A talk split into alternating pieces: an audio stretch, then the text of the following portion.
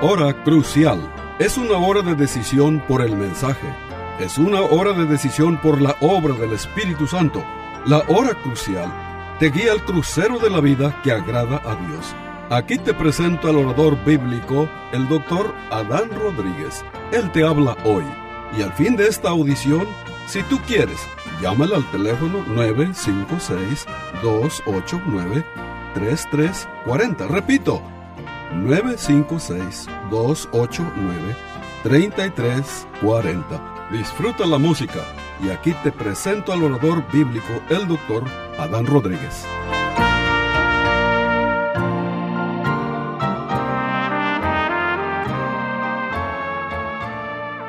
¿Qué tal querido radio oyente? Continuamos con esta serie de mensajes sobre los siete yo soy en el Evangelio de San Juan. En el Evangelio de Juan, estimado oyente, hay siete afirmaciones que Jesucristo hizo acerca de sí mismo.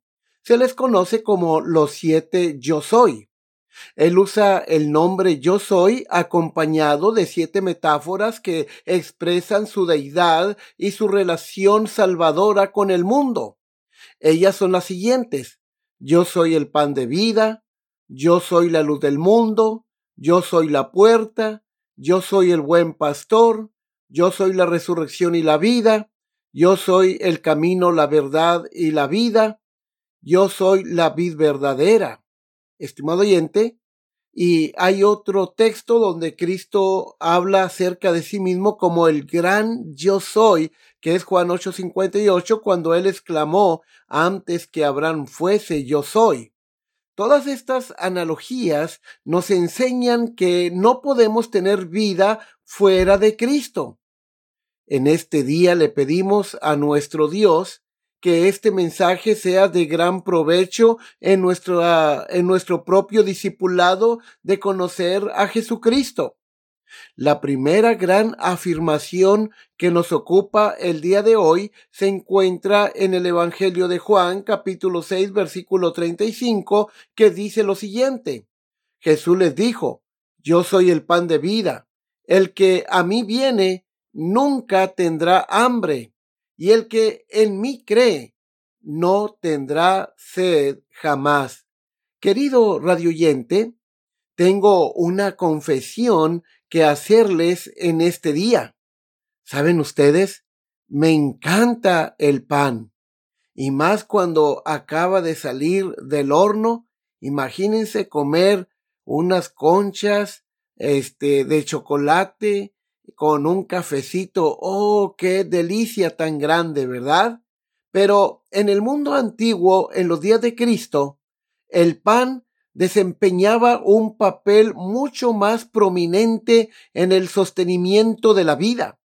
El pan y el agua este, eran de lo que habían vivido principalmente. Si podías encontrar un pedacito de carne o pescado o algunos dátiles para comer con tu pan y un poco de vino, entonces estabas comiendo bien. Lo que para nosotros es un pequeño aperitivo agradable, para los judíos en los días de Cristo era la parte principal de su dieta. Ahora, cuando Jesucristo afirma, yo soy el pan de vida, quiere decir en esencia que así como el pan sostiene tu vida física, dice Cristo, yo soy el pan que te sostiene, que te satisface y asegura tu vida espiritual y vida eterna. Jesús dice, yo soy el único que puedo hacer esto. Puedes buscar en todo el mundo, puedes llenar tu vida con todo tipo de actividad, incluso actividad religiosa, puedes llenar tu vida con cosas pero yo soy el único que es el pan de vida. Para entender más esta gran afirmación sobre yo soy el pan de vida, es bueno que leamos el contexto que preceden, ¿verdad?, a, estas palabras. Por ejemplo, Juan capítulo 6, versículo 30 al 35, y 47 al 51, leemos lo siguiente. Le dijeron entonces, ¿qué señal pues haces tú para que veamos y te creamos? ¿Qué obra haces? Nuestros padres comieron el maná en el desierto, como está escrito, pan del cielo les dio de comer.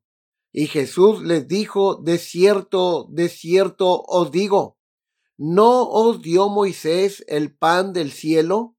Mas mi Padre os da el verdadero pan del cielo, porque el pan de Dios es aquel que descendió del cielo y da vida al mundo. Le dijeron, Señor, danos siempre este pan. Jesús les dijo, yo soy el pan de vida. El que a mí viene nunca tendrá hambre, y el que en mí cree no tendrá sed jamás. De cierto, de cierto digo, el que cree en mí tiene vida eterna. Yo soy el pan de vida. Vuestros padres comieron el maná en el desierto y murieron.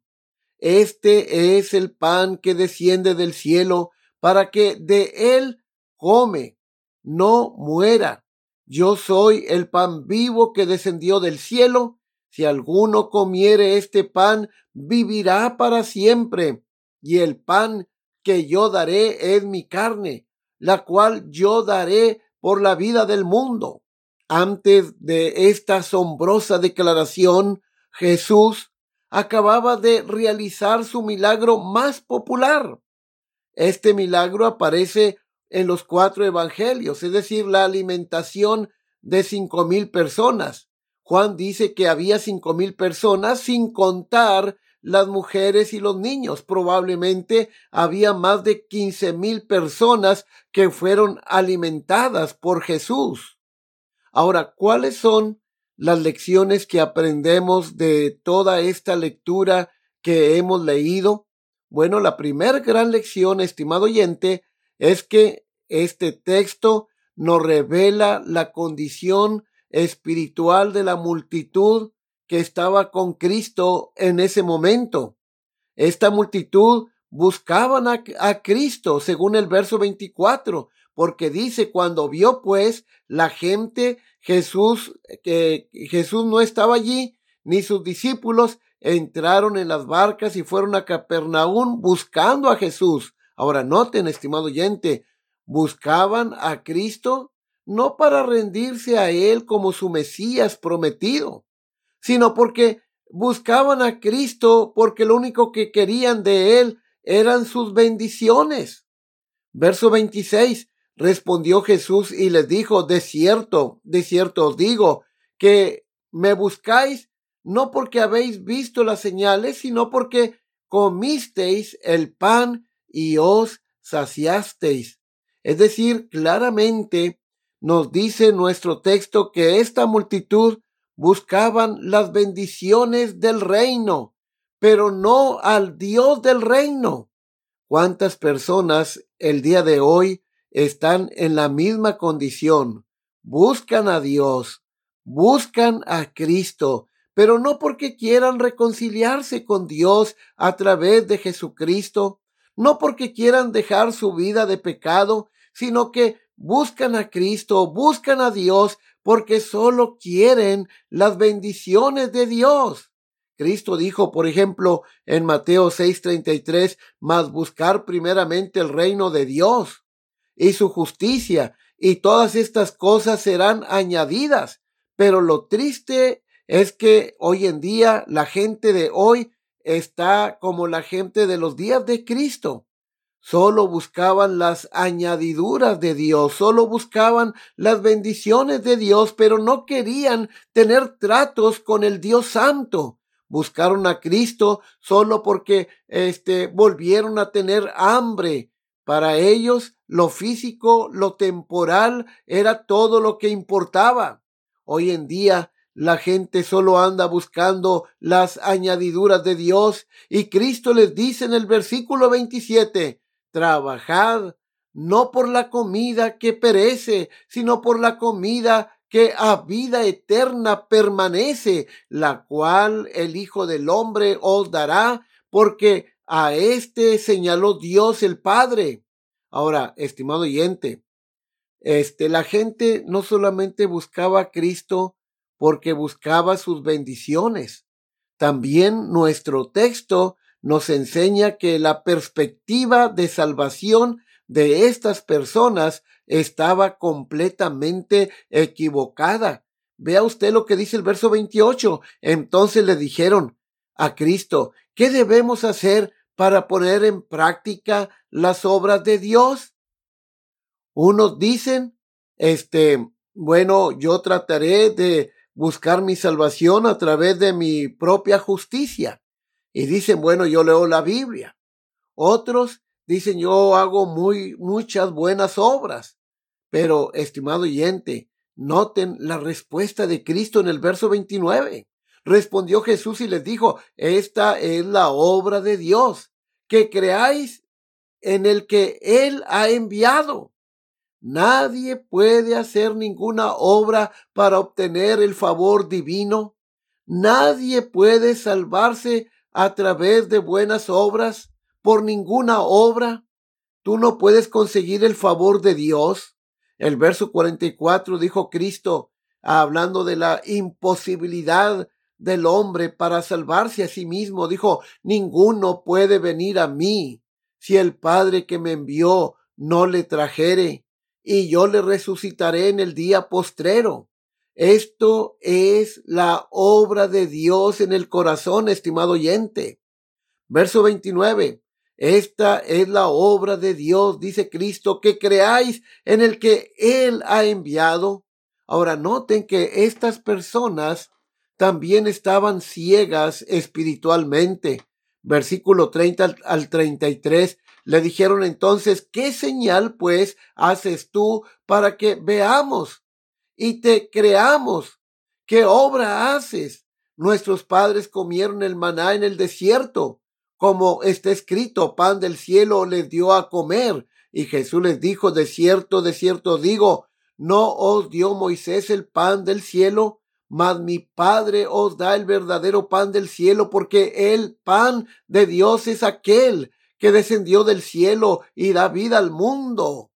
El pan de Dios es Cristo, que descendió del cielo. Ahora, estimado oyente, este, veamos ahora en segundo lugar razones de por qué debemos creer en Cristo, este glorioso pan de vida.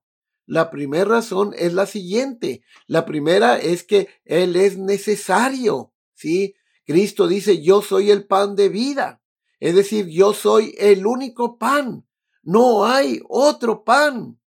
Este, sin creer en Cristo, estamos perdidos, estimado oyente.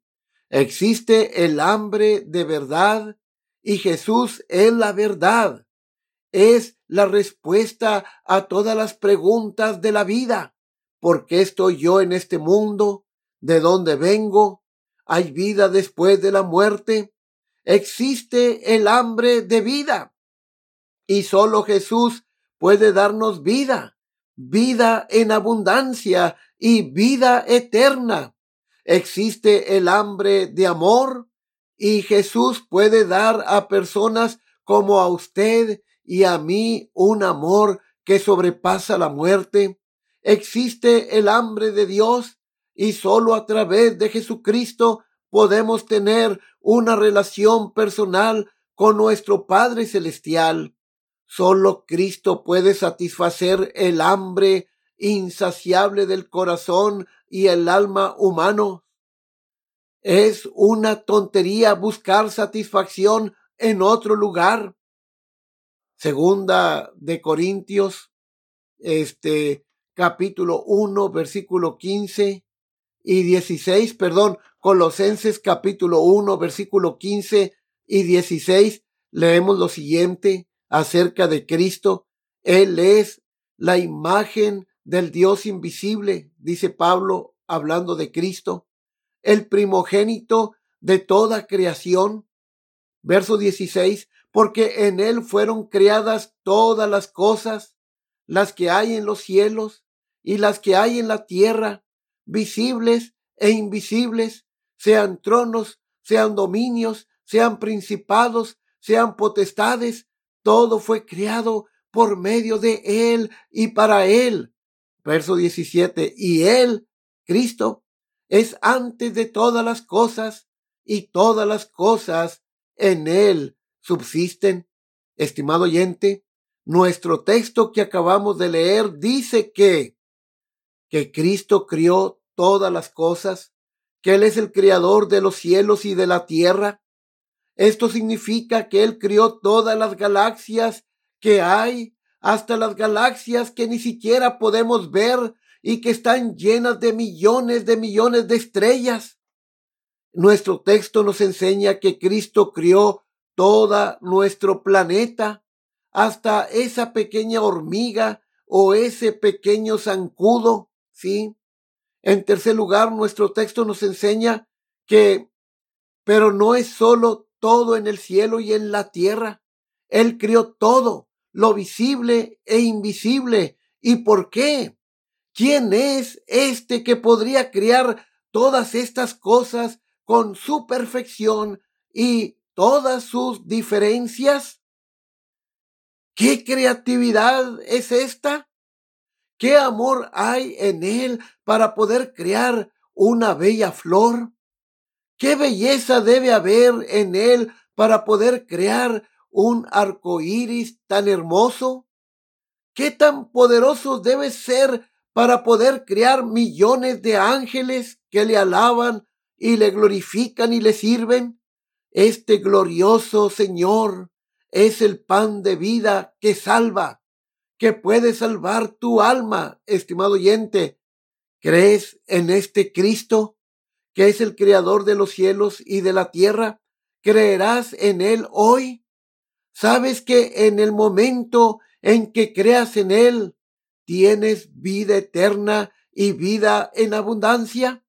Ahora bien, la segunda razón para creer en Cristo, ¿verdad? Como nuestro pan de vida, es que Él es no solamente necesario para nosotros, sino que Él es suficiente. Miren lo que dice el verso 35. Jesús les dijo, yo soy el pan de vida. El que a mí viene nunca tendrá hambre y el que en mí cree no tendrá sed jamás. Esto no significa que no haya necesidad de seguir dependiendo de Cristo o de seguir alimentándonos de Él. Significa que ya no existe ese vacío en nuestra alma. Cuando recibimos a Cristo como nuestro Señor y Salvador, cualquiera que sea nuestra necesidad espiritual, Cristo siempre es suficiente y más. Él es suficiente sin importar nuestras fallas espirituales. Su sangre es suficiente para cubrir todos nuestros pecados. Así es con Cristo. Él es más que suficiente para satisfacer todas nuestras necesidades espirituales. Es nuestra responsabilidad como cristianos guiar a la gente hacia Cristo quien es el único que puede satisfacer el hambre del alma humana. La forma en que vives hace que la gente tenga hambre de Cristo. Estoy dirigiendo a la gente hacia Cristo en mi forma de vivir. Ahora, estimado oyente, esto nos lleva al tercer punto. Se nos ofrece salvación gratuitamente. Verso 47 dice Cristo, de cierto, de cierto os digo, el que cree en mí tiene vida eterna. Él es ofrecido gratuitamente a todos nosotros. El que cree en mí, dice Cristo, todos los que creen en Él tienen vida. Él se ofrece gratuitamente. Efesios 2.8 dice, porque por gracia habéis sido salvos y todavía lo sois. Esto nos lleva a nuestro punto final. No es solo vida lo que recibimos de Cristo, sino también vida eterna. El verso 47 dice Cristo, de cierto, de cierto digo, el que cree en mí tiene vida eterna. Estimado oyente, debes creer en Cristo para tener vida eterna. Los primeros pasajes que memoricé cuando era un recién convertido fue, por ejemplo, Juan 5:24, que dice Cristo, de cierto, de cierto digo, el que oye mi palabra y crea al que me envió, tiene vida eterna y no vendrá a condenación, mas ha pasado de muerte a vida. Otro texto que memoricé desde que me convertí al Señor fue segunda de Timoteo 1:12, que dice, por lo cual asimismo padezco esto, pero no me avergüenzo, porque yo sé a quién he creído y estoy seguro que es poderoso para guardar mi depósito para aquel día. Y también he memorizado Romanos 8, 38 y 39, que nos habla igualmente de la gran seguridad de nuestra salvación. Dice, por lo cual estoy seguro de que ni la muerte, ni la vida, ni ángeles, ni principados, ni potestades, ni lo presente, ni lo porvenir, ni lo alto, ni lo profundo, ni ninguna otra cosa criada nos podrá separar del amor de Dios que es en Cristo Jesús, Señor nuestro. Y Juan, 1 Juan 5, 11 y 12 dice, y este es el testimonio, que Dios nos ha dado vida eterna, y esta vida está en su Hijo. El que tiene al Hijo, tiene la vida, el que no tiene al Hijo de Dios no tiene la vida. Estimado oyente, estos textos nos consuelan y nos quitan toda ansiedad. El Dios soberano del universo quiere que todos los que vienen a Cristo con fe sean salvos. Por lo tanto, aquellos a quienes Cristo ha salvado nunca están en peligro de perder su salvación son suyos para siempre. Al que a mí viene, dice Cristo, nunca lo he hecho fuera. Cuando venimos a Cristo con fe, somos salvos para siempre. Cristo no perderá ninguno de los que el Padre le ha dado. Verso 39. Ese maná en el desierto era temporal. El pan que sobró después de alimentar a los cinco mil era perecedero pero si comes este pan, este pan es Cristo, es eterno. Estimado oyente, en Apocalipsis capítulo 7, versículo 9 al 12, leemos lo siguiente. Dice el apóstol Juan, ve una visión de los santos reunidos en el cielo y dice esto. Después de esto miré y he aquí una gran multitud, la cual nadie podía contar de todas naciones, tribus y pueblos y lenguas, que estaban delante del trono y en la presencia del Cordero, es decir, de Cristo, vestidos de ropas blancas y con palmas en las manos, y clamaban a gran voz diciendo, la salvación pertenece a nuestro Dios que está sentado en el trono y al Cordero y todos los ángeles estaban en pie alrededor del trono y de los ancianos y de los cuatro seres vivientes y se postraron sobre sus rostros delante del trono y adoraron a Dios diciendo Amén. La bendición y la gloria y la sabiduría y la acción de gracias y la honra y el poder y la fortaleza sean a nuestro Dios por los siglos de los siglos. Amén. ¿Puedes verlo, estimado oyente? Esta multitud que nadie podía contar estaba vestida de ropas blancas, alababan a Dios por la salvación que les ha dado. Estos santos han, han lavado sus vestiduras y las han blanqueado en la sangre del cordero. Piensa en esto un momento. Mira los versos 15 al 16. Pero esto están delante del trono de Dios y le sirven día y noche en su templo. Y el que está sentado sobre el trono extenderá su tabernáculo sobre ellos. Ya no tendrán hambre ni sed. Y el sol, el sol no caerá más sobre ellos, ni calor alguno, porque el Cordero que está en medio del trono los pastoreará y los guiará a fuentes de aguas de vida, y Dios enjugará toda lágrima de los ojos de ellos. Estimado oyente, siempre hay satisfacción en el refugio de la presencia de Cristo. Ya no hay hambre ni sed cuando tú estás en Cristo. El salmista dice, por ejemplo, en el Salmo 34, 8, Gustad y ved que es bueno Jehová, dichoso el hombre o la mujer que confía en él. Ven y como de este, ven y come de este pan de vida. Conoce la vida para siempre. ¿Qué conclusión podemos sacar de todo esto que hemos analizado a la luz de este capítulo 6? Bueno, este capítulo 6 nos enseña que Cristo bajó del cielo, porque de lo contrario no podríamos nosotros ascender allí por nuestros propios méritos. Dios, estimado oyente, nos ama tanto que bajó del cielo para que podamos deleitarnos con Él y vivir para siempre con Él. Esto es pura gracia, es un regalo. Solo necesitamos recibir y lo hacemos por fe.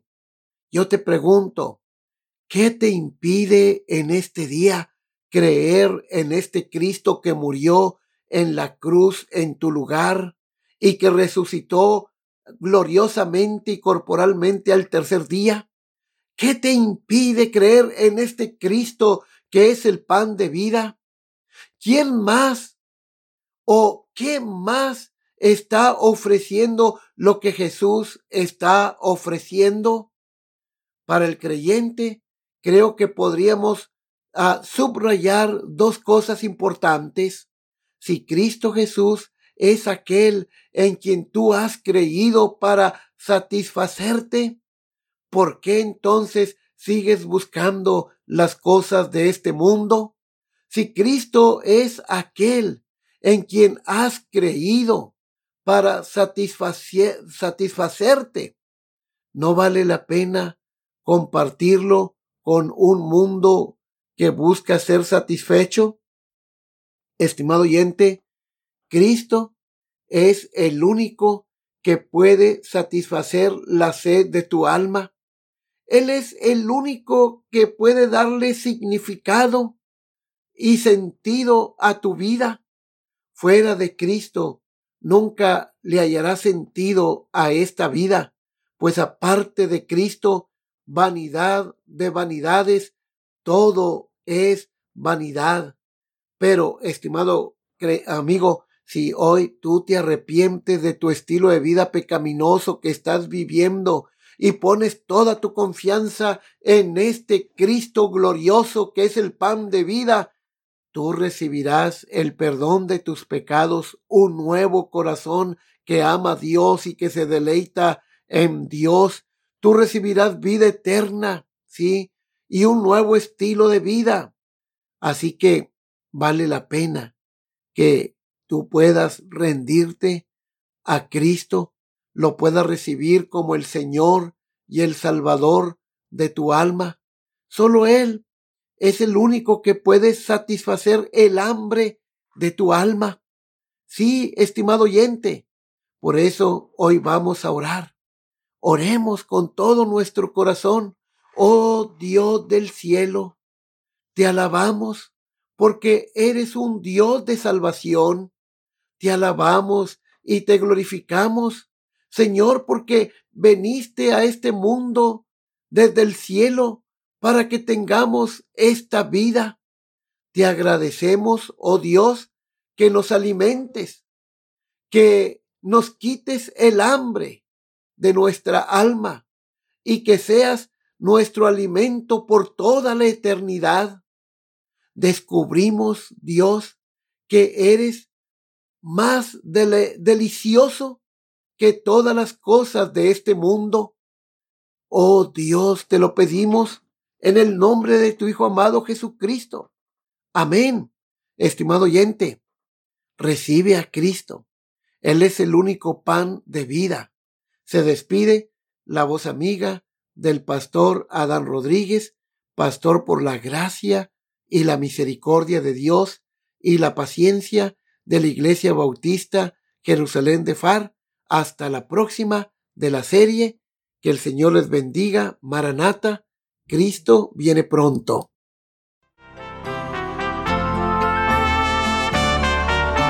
Este fue su programa La Hora Crucial. La Iglesia Bautista Jerusalén y su pastor Adán Rodríguez agradecen a su bella audiencia y les recuerda que los días lunes y viernes a las 12 horas del mediodía, este programa se repetirá sin falta. Y si usted vive en la frontera, le invitamos a que asista a nuestro culto de adoración los domingos a las 11 de la mañana. El santuario del templo Jerusalén se encuentra en la calle Cafri, a una cuadra de la biblioteca de la ciudad de Far, Texas. Llame al doctor Adán Rodríguez y con gusto le informará. Teléfono 956-289-3340. O si usted prefiere escribir, hágalo.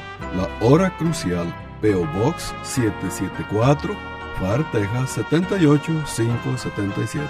Repito, La Hora Crucial, PO Box 774, FAR, Texas 78577.